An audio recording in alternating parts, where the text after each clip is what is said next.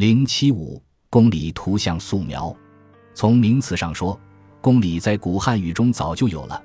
最早使用这一词语的是《管子·行事解》，其言曰：“行天道，出公理，则远者自亲。”《三国志·吴志·张温传》一言，专用私情增爱，不由公理。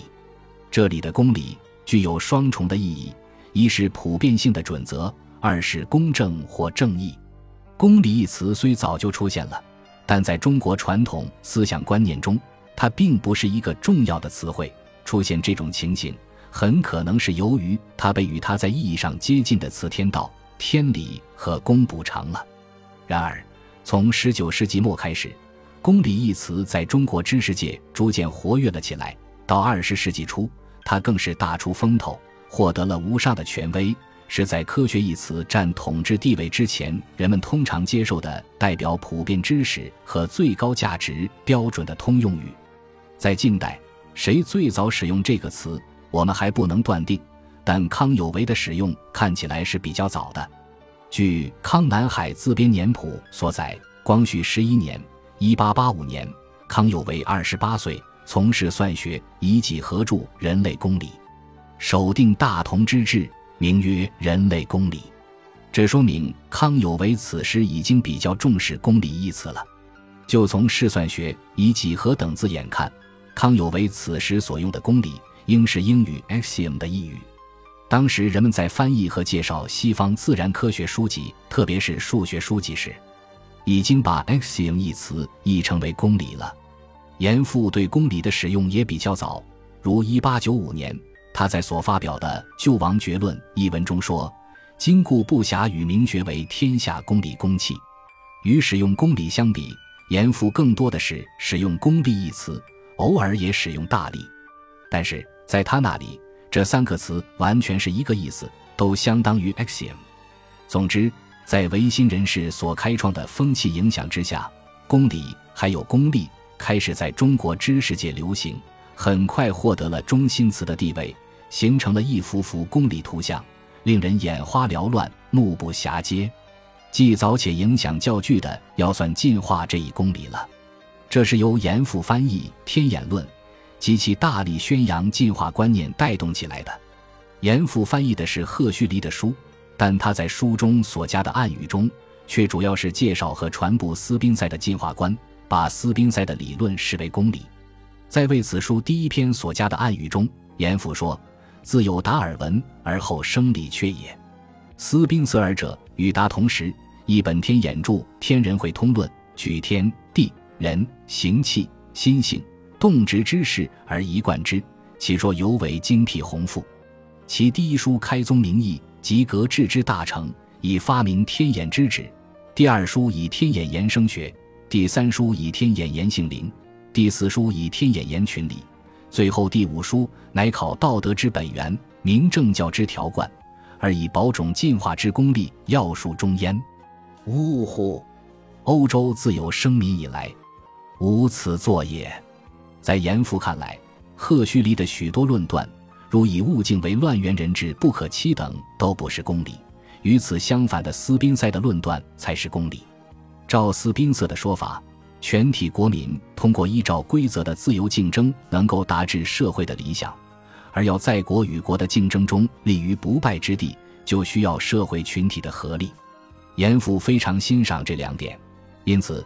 他认为有秩序的个人自由竞争是公理，合群是公理。在严复的提倡下，竞争进化成为至高无上的公理，并被知识界广泛的接受。维新派代表人物梁启超在宣扬进化公理上不遗余力，他屡有论述：“盖生存竞争，天下万物之公理也。既竞争，则优者必胜，劣者必败，此又有生以来不可避之公理也。”又说：“日渐趋于多数也，是天演之功力不可逃避者也。夫物竞天择，优胜劣败，此天演学之功力也。”基于对进化公理的肯定，梁启超以之推演他的其他思想观念，如他说：“寻物竞天择之功利，则人与人不能不冲突，国与国不能不冲突，国家之名立之以应他群者也。”不仅维新派把进化论视为公理。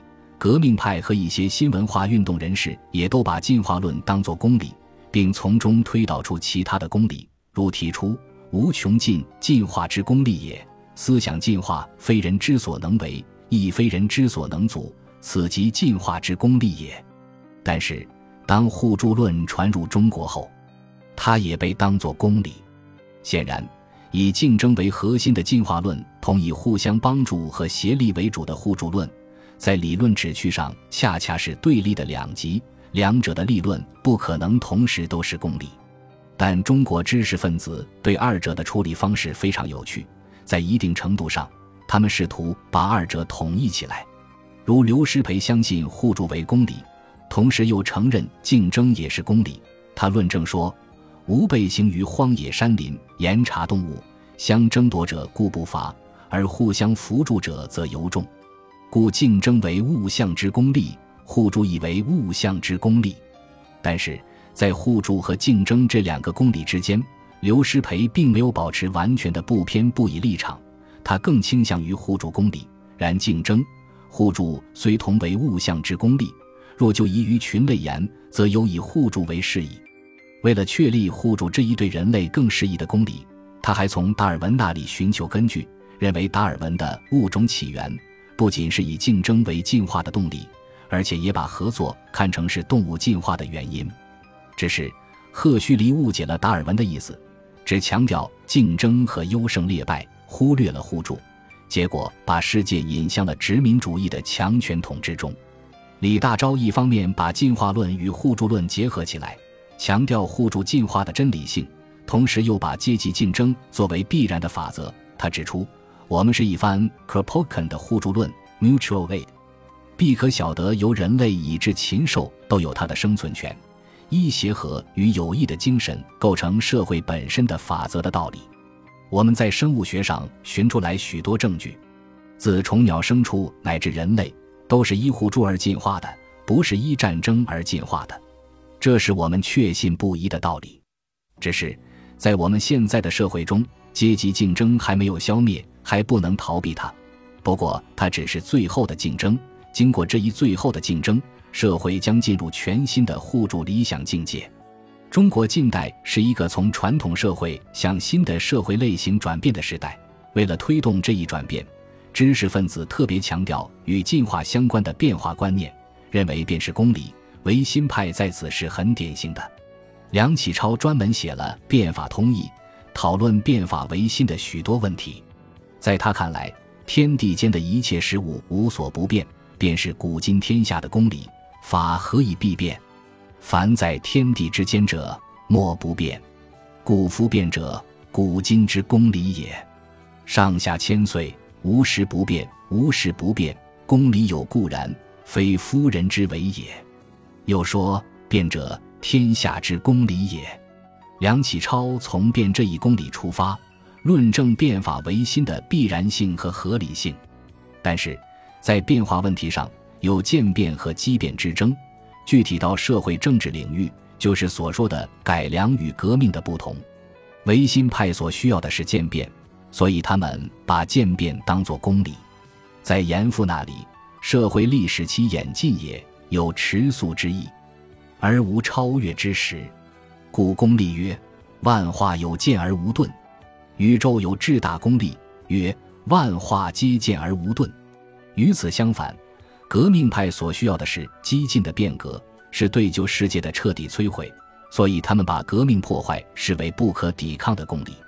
革命军中马前卒邹容说的最直截了当：“革命者，天眼之功利也；革命者，世界之公理也。”陈天化断言：“中古无革命，则中古成长业矣。”孙中山也驳斥渐变论说，照万物只有渐进的观点来看，则中国今日为火车萌芽之时代，当用英美数十年前之旧物，然后渐渐更换新物，至最终之结果，乃可用今日之新式火车，方合进化之次序也。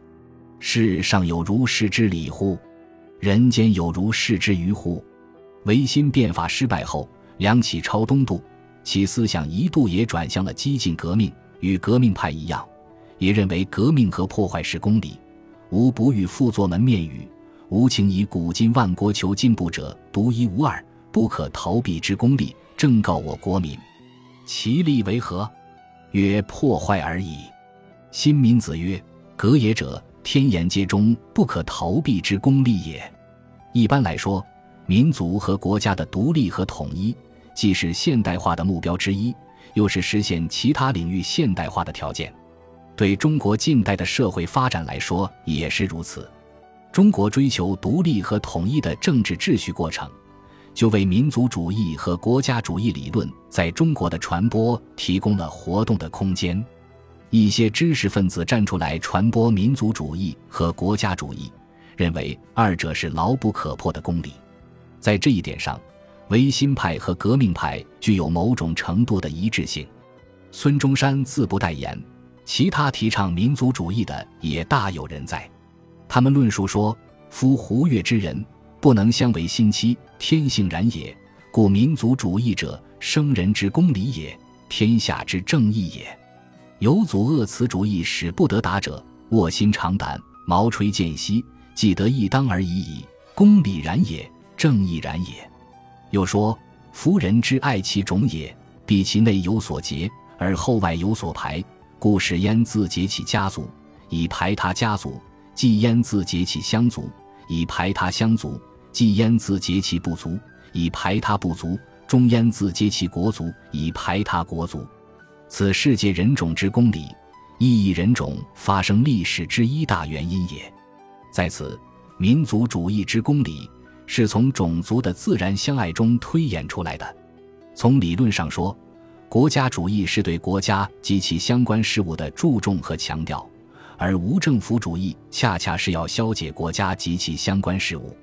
因此，如同进化论和互助论的关系一样，如果说国家主义是公理，那么与此相对立的无政府主义就不能同时也是公理。但是，对于无政府主义者来说，无政府主义则是不可怀疑的公理，它具有普遍的有效性。最近社会学。多因进化学发明，然考西哲社会家诸书于猿人之初，均确定其无组织，则卢氏以猿人为平等独立之民者，故为学术上不义之公理矣。其他诸如西方一系列的政治智慧、自由、平等、民主等，被推为公理；大同论、共产制也被推为公理。总之，只要西方有什么理论，这些理论就是公理；只要中国应该拥有什么。这些应该拥有的东西和价值就是公理，只要知识分子认同什么，这些被认同的就是公理。我们无需再做进一步的描述。以上的抽样举证，已经使我们可以看到中国近代知识分子诉求公理这一具体场景。